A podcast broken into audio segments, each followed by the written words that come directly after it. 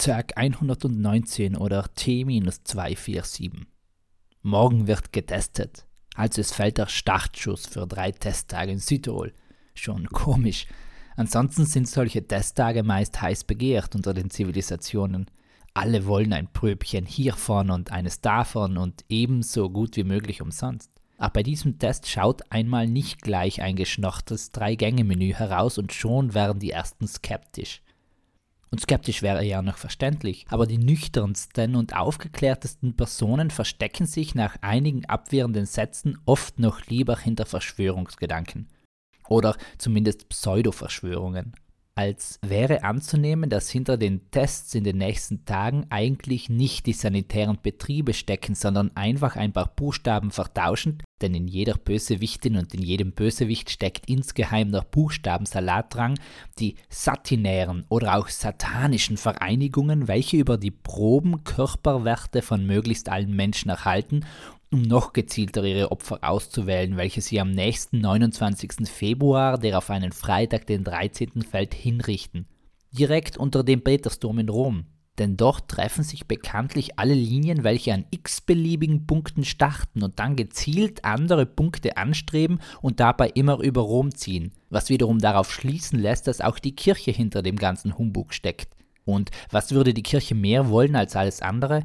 Genau, Weihwasser im Körper. Die Geopferten werden anschließend in Weihwasser gebadet und dann liegen gelassen und der ganze Opferungsprozess wird irrelevant, denn die Kirche versucht inzwischen mittels Impfungen Weihwasser in alle Arterien zu bringen. Was doch sehr verdächtig ist, weil die Arterien doch jene Adern sind, die das Blut gefüllt mit CO2 zum Herzen hinliefern und damit Ballast sind. Jetzt kommt aber das Erstaunlichste schlechthin, denn wer will auch ständig Ballast abwerfen?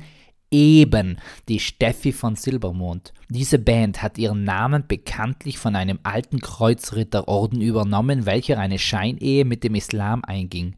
Daher der Mond. Und rund um den heiligen Martin entwickeln die astralen Kräfte ja ihre größte Kraft. So wird es uns schon im Kinderlied Rabimmel, Rabammel, Rabum, Bum Bum beigebracht.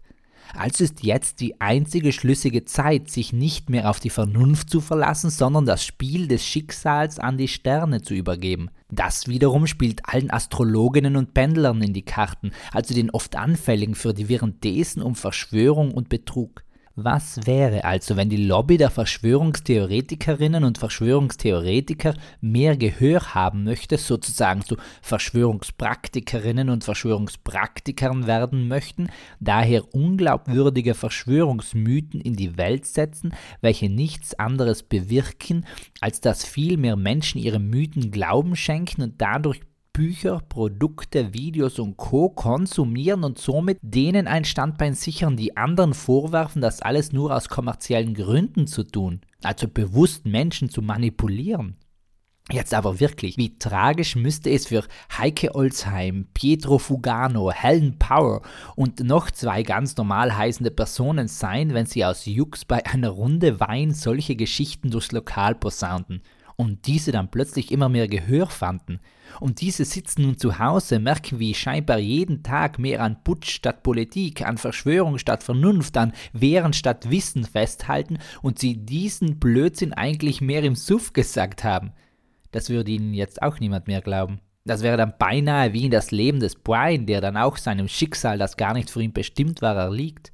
Apropos liegen, denn da liegt ja der Ochse im Couscous begraben. Die ganzen Mythen entstehen paradoxerweise daher, weil Menschen die komplexe Welt nicht immer verstehen, daran den Medien die Schuld geben, ihr Scheinwissen aber aus Medien ziehen, welche auch nur eine Variante darstellen. Blinde Flecken wird so etwas genannt. Und dazu gibt es eine bekanntlich gute Lektion. Was du mit beiden Augen nicht siehst, wird mit einem nicht besser gesehen. Peace, Amen and out.